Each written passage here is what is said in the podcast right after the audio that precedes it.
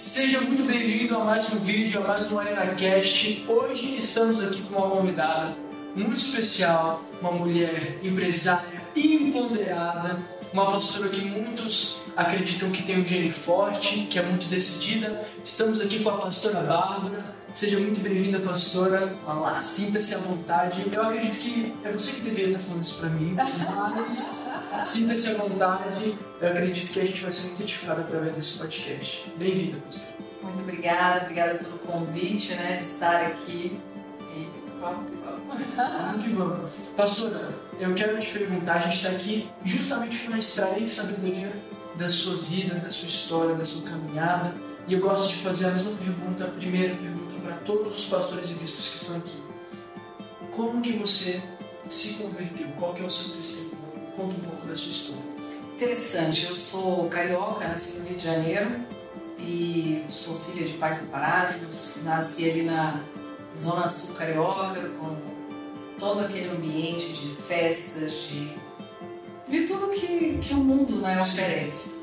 Ah, fui mãe muito jovem, fui mãe aos 14 anos, é, o que foi uma experiência que, por um lado, foi muito forte, muito traumatizante, mas ao mesmo tempo é, foi um chacoalhão onde eu tive que parar e refletir que aquela forma de viver não estava me levando a construir os sonhos que eu tinha para minha vida.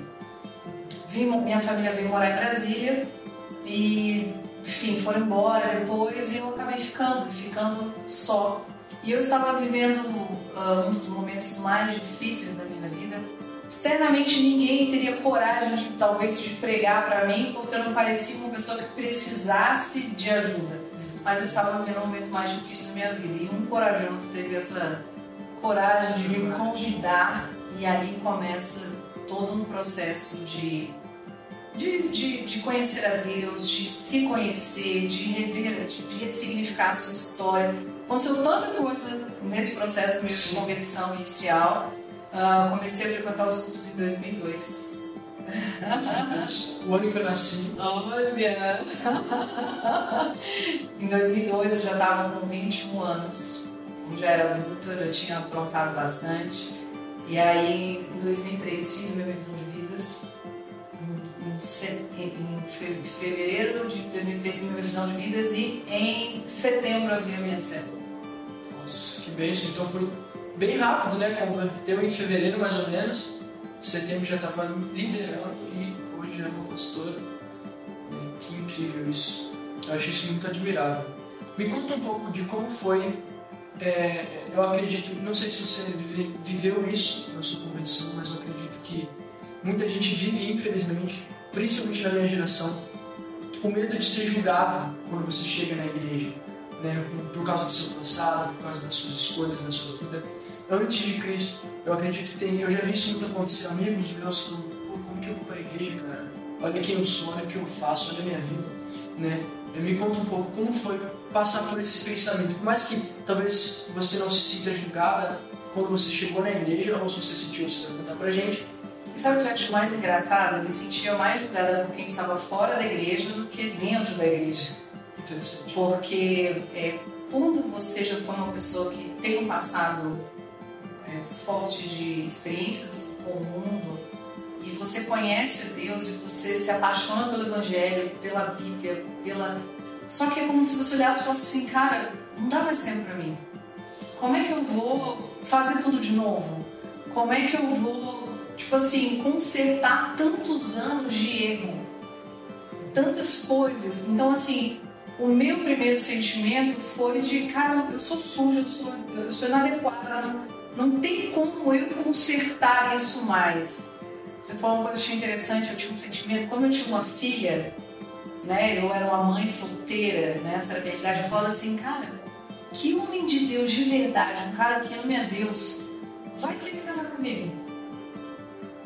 Interessante. Por quê? Porque ele vai querer uma moça como ele, que teve uma história de que se guardou, que, que sabe, então esse sentimento de inadequação, ele, ele nos primeiros, no início da minha conversão, foi muito forte. E veja, não pelas pessoas da igreja, por um pensamento meu, que já estava ali dentro, e das pessoas de fora. Porque quando você começa a vir para a igreja, você ah, Agora você quer consertar isso? Agora você é a santinha, então. Então agora você. você então o que você vai fazer? Você vai apagar tudo que você já fez agora. E é muito interessante porque o que de fato muda a nossa vida é a experiência que a gente tem com Deus. E eu me lembro de estar em crise real com isso, assim, de me sentir indigna de Deus. E na verdade todos nós somos, né? E Deus, e Deus assim, de ter a sensação, aquela plena convicção recebida de Deus de que foi justamente para pessoas como eu que ele morreu. E que isso era nascer de novo. Nascer de novo. Bonitinho. Toda vez que você fala alguma coisa, eu vou. Bom. Você acostuma que eu vou fazer bastante isso aqui, ó. Glória a Deus. Você, isso é nascer de novo. E aí eu entendi o que a, o que a palavra diz, que você. É isso mesmo, você vai nascer de novo. Você não vai.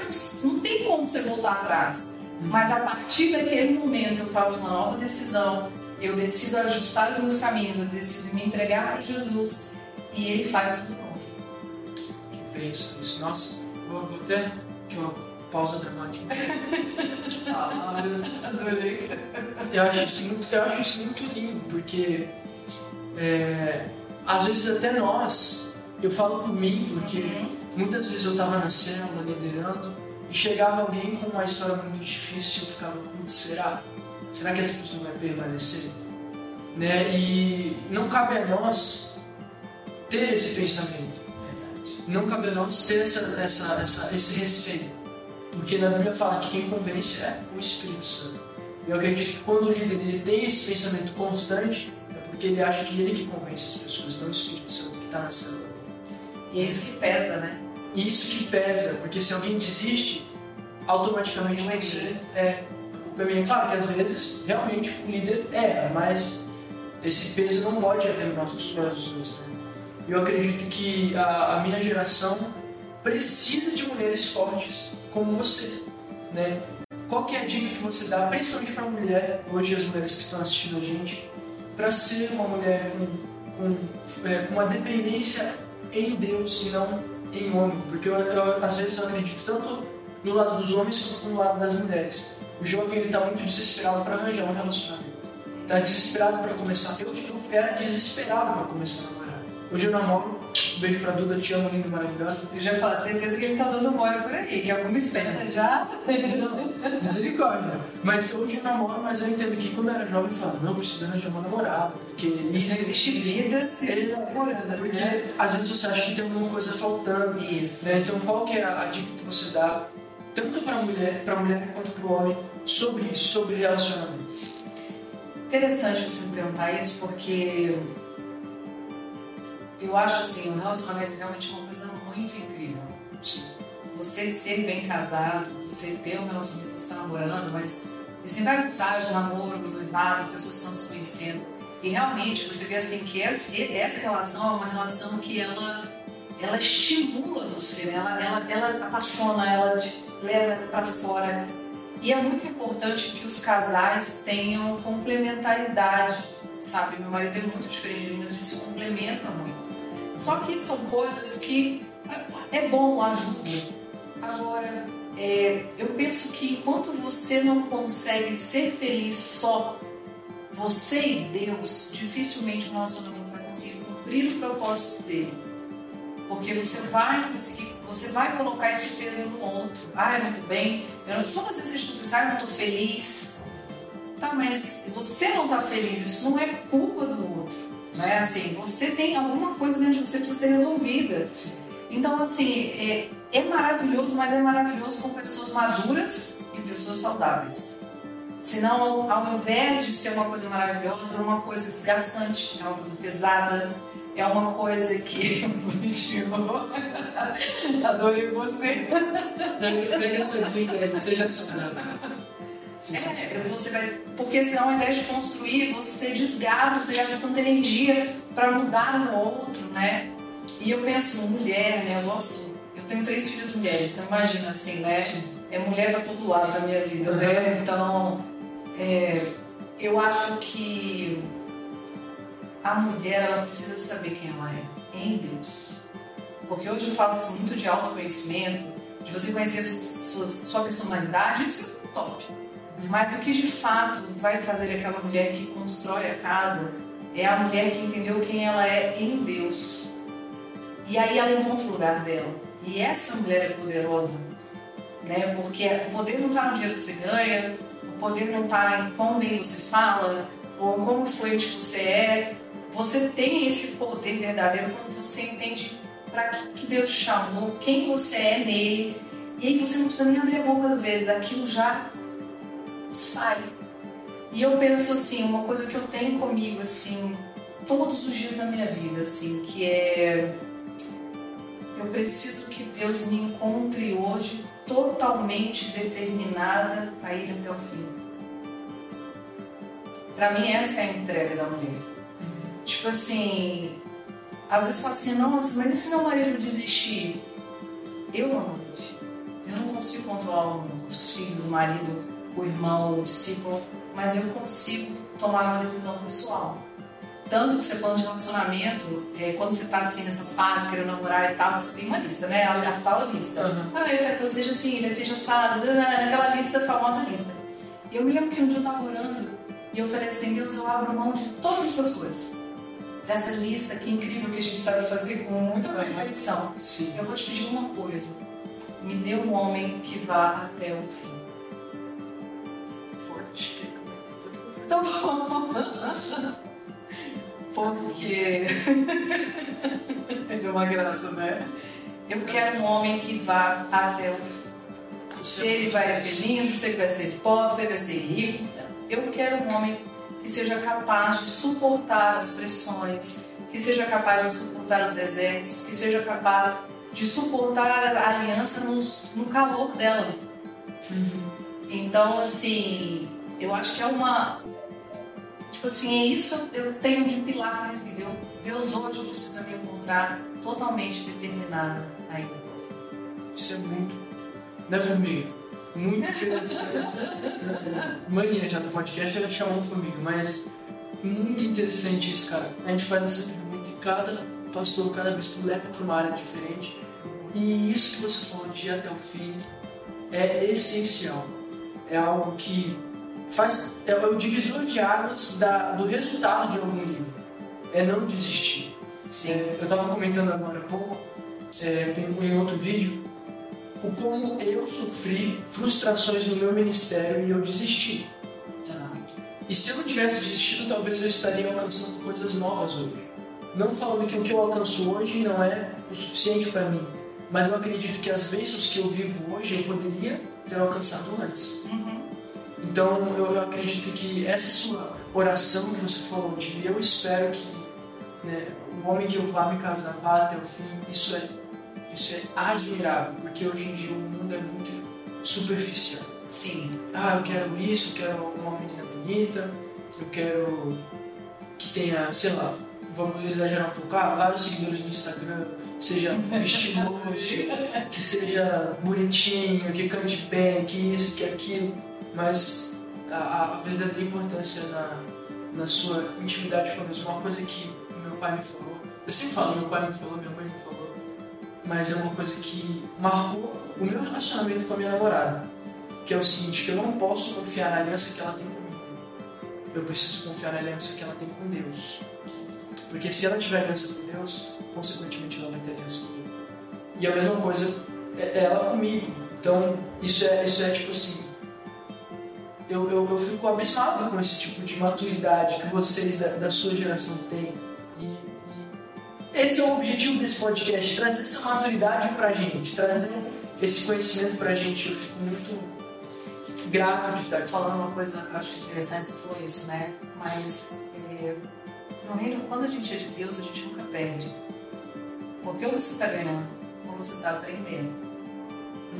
Interessante, né? E você, você falou uma coisa fantástica. Você falou assim, cara, eu entendi que porque eu desisti, algumas coisas atrasaram. Sim. Só que você ganhou, você aprendeu. E você aprendeu isso muito jovem. Você é muito novo. Sim. Então, eu tenho certeza que a partir desse momento, quando você passar uma situação que você se sinta toda vontade de desistir, porque nós sentimos isso, até mais velhos, bem mais velhos, você aprendeu.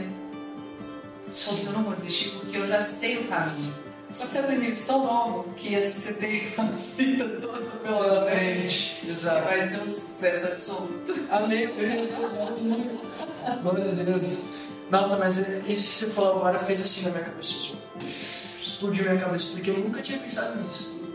Com o reino de Deus, muito pede nada, você. Isso é incrível, nunca tinha pensado nisso. De verdade, eu vou usar isso aí. Eu vou usar Faz assim. A pastora Bava me falou isso, isso aqui. Vou usar isso. Quando a gente é de Deus, é engraçado, né? É onde você estava, você está em família. A gente não se conhecia, a gente acabou de se conhecer, né? Agora a gente já se conhece muito.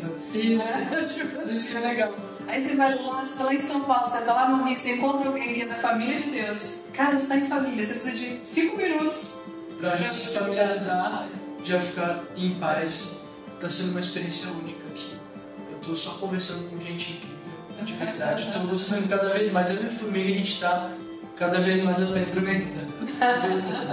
Pastora, você, você falou um pouco sobre é, as mulheres, o que, que elas têm que pensar. E para os homens, o que, que você acha que uma mulher de Deus, o que, que o homem ele tem que ter? Assim, por exemplo, ninguém quer, por exemplo, uma mulher de Deus, obviamente. Ninguém quer ter um relacionamento com um cara que é todo folgado na vida, que não pensa no futuro. Mas o que, você acha que é essencial, além dessa característica de você falou, de ir até o fim em um homem de Deus? Eu acho que uma mulher de Deus ela é capaz de suportar muitas coisas. Mais do que os homens realmente imaginam que ela seja capaz. Recentemente eu fiz um noivado e a mãe da, da menina, né, que conhece a família toda, que chegou pra mim e falou, pastora, você acha que ela tá pronta pra casar?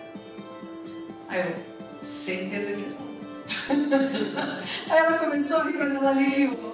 Você estava pronta? Tá pronta que eu digo assim, porque a gente tem uma expectativa que a pessoa vai saber tudo que ela tem que fazer. E não é assim, você tem que reagir diante das situações e crescer com elas, amadurecer e decidir permanecer e decidir avançar. Então é uma construção. Então eu acho assim que uma mulher de Deus, ela ela está disposta a suportar muita coisa. E suportar, tô falando não no sentido de defeito, ela está disposta a entrar nesse barco e ir até o fim. Sabe, eu vejo muito isso na- nessa característica da mulher que quer construir a família, que quer eu acho que o homem tem que entender algumas coisas para que ele consiga conectar com essa mulher. É, uma delas é a lealdade. Eu acho que o homem ele tem que ser leal à mulher que ele escolheu. Sim. E eu, quando eu falo de lealdade, não estou falando só de adultério, mas eu estou falando de transparência, de honestidade, de, de ser, a- ser transparente com a mulher que ele escolheu. Eu não estou dizendo que a mulher vai comandar, mas não é isso, mas assim, o homem precisa disso. E eu acho que o homem precisa ser um líder de verdade. Porque às vezes eu vejo que os meninos são às vezes imaturos e eles chegam em casa e dizem, cara, eu sou homem, eu mando, me obedece. E ela pode até obedecer naquele momento, porque ela está entendendo aquele papel. Mas ele afastou ele dela, ele perdeu o coração dela naquela situação. Então uma situação que ele podia ter ganhado ela para ele mais vezes, sabe? Trazer ela pro lado dele, às vezes, essa, porque o homem ele tem uma agressividade positiva. Que é essa coisa, eu quero conquistar, eu quero avançar, eu quero isso, eu quero aquilo outro.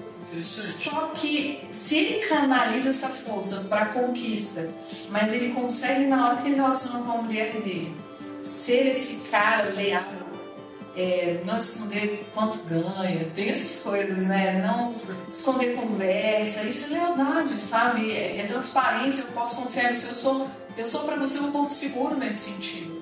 Né? Às vezes uma vez a pessoa falava assim para mim, ah, pastor Leandro, né, pastor Leandro falou tal coisa. E eu sabia que ele não tinha dito. Eu falava assim, eu conheço meu marido. Ele não disse isso. Ele não diria isso. E aí eu chegava, ah, fulano foi assim. E eu falei, isso jamais falaria isso, porque não eu sei, porque eu te conheço. Então, assim, é se permitir viver essa intensidade, dessa transparência, dessa lealdade com a esposa e liderar ela ao invés de esmagar ela.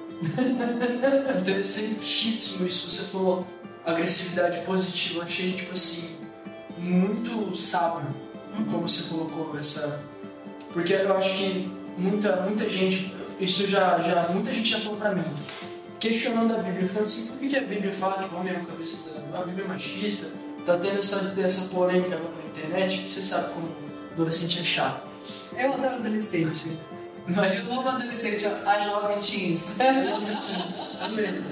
Mas esse negócio de ah, Bíblia é machista, isso, aquilo, e o jeito que você falou sobre a agressividade positiva, sobre o homem ter essa força para conquistar e ao mesmo tempo uma coisa que eu amo muito, né? E é- fica na sangue eu falo assim dos meus pais, mas é, mas é um exemplo que eu é é um exemplo que eu tenho muito perto da minha vida.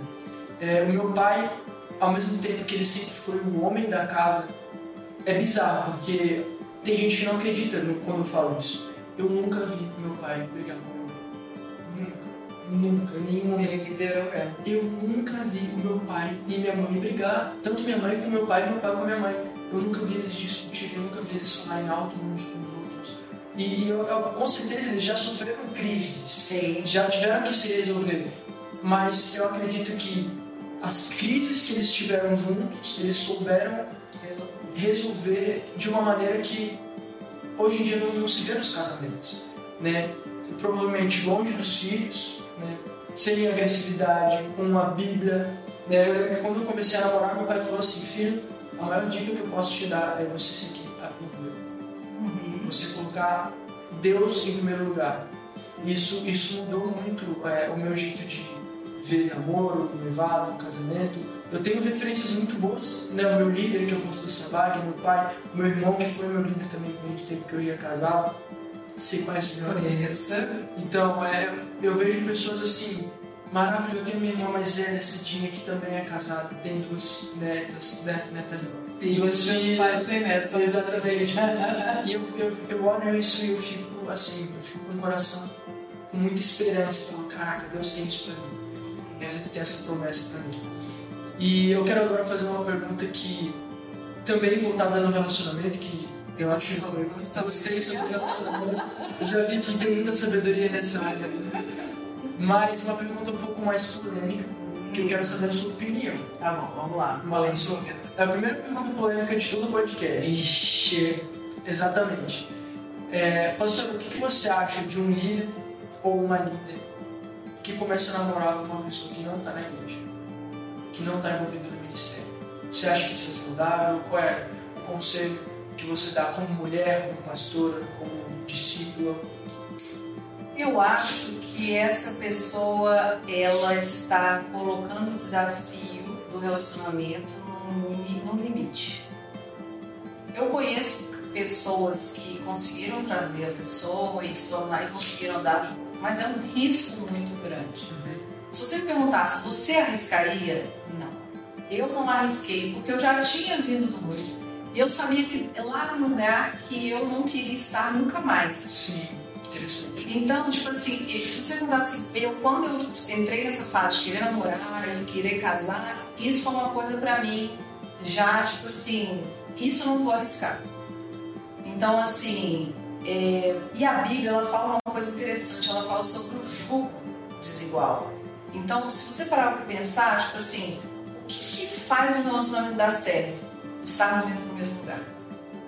Interessante. Então, quando você, quando você vai, antes de namorar alguém, por exemplo, antes de eu começar a namorar meu marido, eu tive uma conversa com ele o que que ele queria da vida. Então, assim, eu tinha certas coisas que eu queria, por exemplo, eu queria ter muitos filhos. As pessoas não conversam sobre isso. Aí chega no casamento, aí um quer ter filho, o outro não quer ter. É uma, é uma crise irresolvível Sim. alguém vai sair machucado, frustrado nessa história. Então eu queria ter muitos filhos, eu queria ser pastora, na época era uma vida eu já tinha isso em mente, eu queria construir um ministério, meu marido queria a mesma coisa. Eu tinha alguns planos em relação à profissão, eu sempre quis ter uma empresa, ter um negócio. Então, assim, são coisas que, por exemplo, você construir um negócio, você, você exige muito. Sim. Então, assim, se ele quisesse uma mulher que fosse ficar em casa, cuidar dele, dos filhos, da casa, a gente já teria uma dificuldade gigantesca. Então, assim, a pessoa coloca um desafio é, é, com pouca sustentação. Pode acontecer? Claro que pode. Mas eu acho que, como a gente está falando da segunda decisão mais importante da nossa vida, eu arriscaria o mínimo possível. Ou eu, se fosse assim, ai, mas é uma pessoa incrível, então deixa ele vir primeiro. Se guarda, porque eu queria dizer uma coisa: não desperte o amor antes que seja a hora. Não desperte o amor antes que ele te queira. Momento top. Aplaudir de pé, Levanta aí a tua. Então, assim, quem está na igreja, se ela está nessa condição de querer a pessoa a qualquer preço, ela já despertou o amor antes que a outra quisesse. E veja só, eu já escutei muito isso, você já deve ter escutado também. Pastora, mas ele é perfeito. Só falta Jesus. Não, minha filha, se falta Jesus, falta tudo. Receba. Falta tudo. Falta tudo. Então, assim, essa inversão de valores, tá? O que, que é perfeito? Né? Assim, o que, que é tudo? Para mim, tudo é Jesus. Então, assim, se eu acho que essa pessoa tem um futuro e tal, deixa também. Se for de Deus, ele vai converter, ele vai vir, ele vai agregar, vai, algo vai acontecer e aí você embarca num barco que não tem chance de furar. É minha opinião, né? Parece, até parece que você já falou muitas vezes para muitos discípulos, né? Eu acho que é um assunto muito recorrente, porque eu acho que, principalmente com jovens, como você falou muito bem, essa ansiedade de se completar. Porque, de fato, olha só, veja só, o jovem, ele não está completo. Ele está numa fase de formação. Então, ele nem sabe o que falta. Não é tipo assim. Ele sabe que ele não está ali ainda totalmente pronto, ele está em formação. E como a cultura nossa diz que você precisa é, namorar, você precisa estar com alguém se você não está com alguém, alguma coisa está errada com você, é difícil você não absorver isso.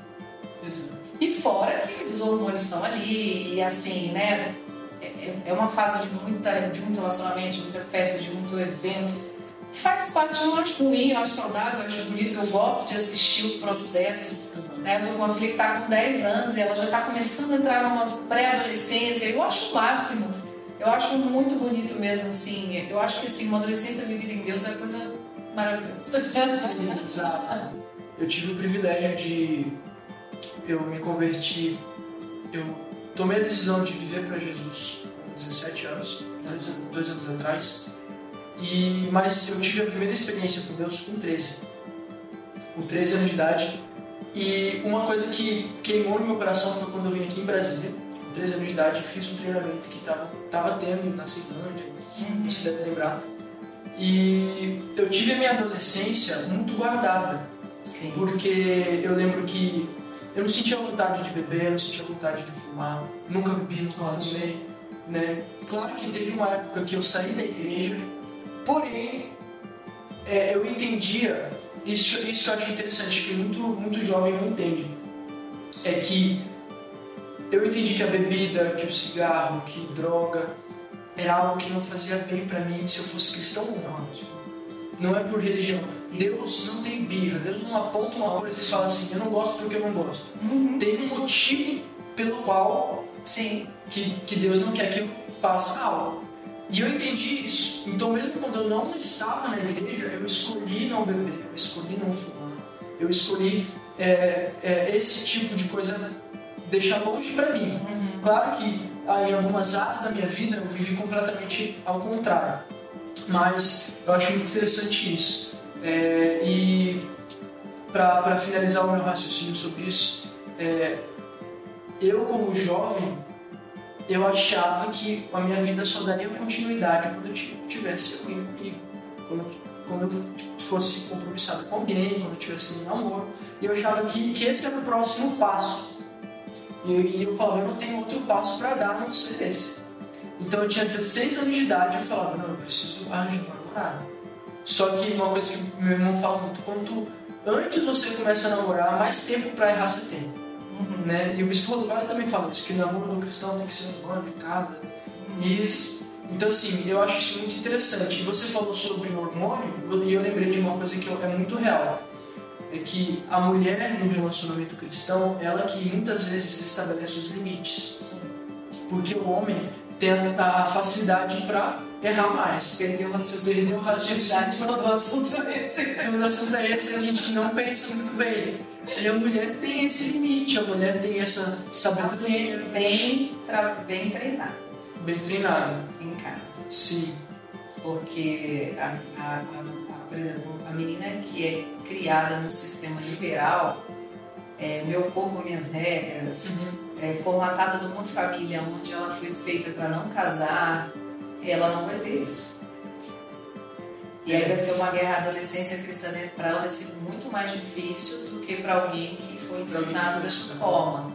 Mas de fato, dentro desse contexto, eu concordo com você. Que a mulher estabelece muito limite, né? E eu a acho vida que- toda, né? Não, não só nessa área, na vida toda. Mas, pastor, então, pra gente finalizar, eu quero fazer a última pergunta pra você. Diga. Que, que você já deu a brecha pra mim. Aonde você acha que no seu casamento é, foi essencial você estar lá para ajudar o seu marido? Por exemplo, em alguma situação é, que sem você o seu marido não conseguiria superar. Eu acho que é uma grande troca. Eu fui, como eu fui uma pessoa muito vivida, quando eu conheci eu já tinha 21 anos de idade. Então eu acho que é, quando você conheceu o mundo, você sente o cheiro de mundo quando ele se aproxima de alguma. Lembra que eu falei que eu falava assim, cara, como é que um homem sério vai me levar, vai casar com uma mulher como eu? Mas Deus ele é tão perfeito na forma como ele faz as coisas, como ele constrói as coisas, que eu me casei com um homem muito de Deus, um homem que foi criado no lar evangélico, que não conheceu o mundo, que não conheceu o pecado. Eu tenho uma história que eu gosto de contar, ela é rapidinha, que quando a gente começou a namorar, eu queria saber se ele era virgem. É uma, assim, eu queria saber, não que eu estivesse querendo fazer nada naquela hora, mas eu queria saber. E eu me lembro que eu esperei um momento, porque é difícil perguntar isso, porque eu não tinha muita intimidade com ele ainda, né? E eu perguntei na lata. A gente estava no evento da igreja, depois do Arena, e eu fui na lata e perguntei pra ele, falei assim, você é virgem? Na lata. O cara ficou. Eu nunca esqueci a forma como ele me respondeu. Não foi nem o que ele me respondeu, foi o como ele me respondeu. Ele olhou pra mim muito sério, muito sério. Ele ficou sério, ele não ficou com raiva, ele ficou sério. Ele olhou pra minha cara assim, falou assim, lógico. Legal. Aí eu falei, caracas, você entendeu? Tipo assim, tá como você pode imaginar que eu, que conheço o evangelho da minha vida inteira, poderia negociar isso? Então, assim, quando ele falou aquilo, a minha ficha caiu. Então, eu creio que nós, nos, assim, nós acabamos nos completando, porque essa pureza que ele teve da vida, a integridade, a forma como ele administra as coisas, foi para mim um imã. Porque eu vim de uma família muito doida, muito tudo pode. E eu acho que acaba que essa experiência, de, essa bagagem de olhar para uma situação, porque é, eu brinco que ele, todo mundo para ele é bom. Ele não tem malícia nas coisas, assim, né? Hoje eu já tô mais esperto, porque esse é um bastão de muita gente, você vai vendo muita coisa. Mas eu trouxe muito esse contexto da vida real. Interessante. Assim, olha, a vida real aí fora não é assim. Pra gente construir um ministério, porque quando um jovem está passando um problema, como minha adolescência foi uma fase muito crítica, eu conecto com o jovem. Porque eu sei o que foi aquilo ali, eu sei que é um jovem chegando no mundo, eu sei. Então, essa bagagem, isso é fantástico, porque a Bíblia diz que Deus é o único capaz de pegar uma coisa ruim e transformar isso em coisa boa. Então Deus pegou toda essa minha bagagem que eu vivi, essa bagaceira mesmo, que eu vivi até os 21 anos e transformou isso em uma coisa boa. Numa experiência, na forma de ver as coisas, as pessoas, de me conectar com as pessoas. É, E eu creio que isso acrescentou muito na vida dele. E eu creio que a coisa que eu mais talvez tenha acrescentado porque eu sou uma pessoa muito intensa. Então, eu botei o pé no acelerador e eu, e eu falei assim, nós vamos viver essa vida, nós vamos viver essa vida devagar, não, nós vamos viver em 360 volts. Eu fiz uma pergunta pra ele, qual foi a coisa mais louca que você fez na vida? Assim, qual foi a coisa mais doida que você fez antes de me conhecer? Aí eu falei, comprei um carro financiado. Falou isso, nossa, agora eu já imaginei como vai ser a nossa vida, né? Então, assim, eu trouxe essa velocidade, eu trouxe essa intensidade, eu trouxe esse, eu sou esse furacão, né? Então, eu sou um furacão no sentido de fazer, de querer fazer acontecer, de, de, de e assim, de entrega. Porque às vezes uma pessoa que nasceu num lar evangélico, ela, ela tem uma. Cara, ela nasceu um príncipe. Sabe? Ele é, um príncipe, ele não teve grandes necessidades. Não estou dizendo que não teve suas guerras, mas é totalmente diferente de alguém que veio do mundo desbagaçado, quebrado, gente que chega totalmente desacreditado de tudo, Deus faz aquela obra. São processos totalmente diferentes. Então, assim, eu falei: olha, o reino de Deus não é só isso. Não é só uma vida sem pecado, não. O reino de Deus é muito mais. E eu acho que, que eu revirei a vida dele nesse sentido. É do lado de intensidade no, no, no reino de Deus, na missão. E Deus tem mais para nós, não é só isso, o tempo inteiro. E hoje é ele que puxa o negócio, né? Eu falo, calma, de Deus. isso é incrível, isso é. As pessoas veem o resultado, mas não veem o processo. Né? Isso. Então eu acho isso muito lindo, porque a gente está aqui porque você é uma pessoa de resultado e a gente está aqui para fazer você contar o processo de como você chegou aqui. Então, obrigado, pastor. Eu acho que esse, esse podcast foi muito interessante. Né? Eu sempre falo que cada, cada leva para um assunto. Né? Eu acredito que cada um tem uma história específica.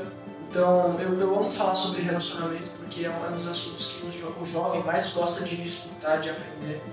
E como eu tô, pô, tô namorando agora, vai fazer, vai fazer dois anos, já tô e eu quero casar, tenho o sonho de casar 2022, que é ano que vem já, então tô nesse processo, assim, então tudo que eu possa aprender nesse assunto, eu quero e muito obrigado, foi uma, foi uma conversa onde eu peguei muita sabedoria já suguei muito de você, quero te agradecer, muito obrigado, e eu tenho certeza que o pessoal aí de casa que está assistindo aqui foi edificado muito também. Então dá um recado para a galera aí, é uma dica que você tem para qualquer jovem aí você queira dar. Eu me lembrei de uma, uma pregação que eu escutei no Arena, logo no início da minha conversão, que o pregador falava assim, quando você está começando com Deus, é como se você visse uma piscina.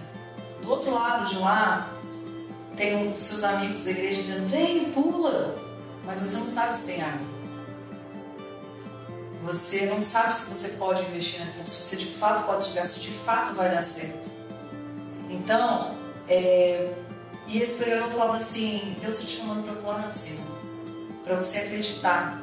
E aquilo foi tão impactante na minha vida que eu estava exatamente naquele momento em dizer: eu vou andar para Deus, eu vou viver para Deus, ou eu vou continuar vivendo essa vida que eu estou vivendo. E eu quero te dizer isso: pula na piscina Sabe por que não tem como dar errado? Andar com Deus, escute, o mundo formatou você para fracassar. O mundo formatou você para destruir os seus sonhos. Quanto mais no mundo, mais longe dos seus sonhos você vive. Mas quando você pula nessa piscina que Deus está te chamando, do chamado, da entrega, de mergulhar em Deus, você não tem como dar errado. Eu sei que você só tem uma adolescência, um juventude, você só vai ter 15, 16, 17 anos, uma vez na sua vida, mas eu quero dizer que isso vai reverberar toda a sua vida e até pela eternidade, na vida dos seus filhos, dos seus netos. Você vai fazer a diferença, você vai construir o que ninguém construiu. Você teve coragem de pular na piscina. Aleluia! Então, com essa palavra maravilhosa que iniciar esse podcast, muito obrigado a você que assistiu até o final. Tenho certeza que você foi edificado por essa história incrível, maravilhosa. E é isso. Se você quer aprender mais, vai assistir outros podcasts, outros vídeos. Um beijo. É. Fica com Deus.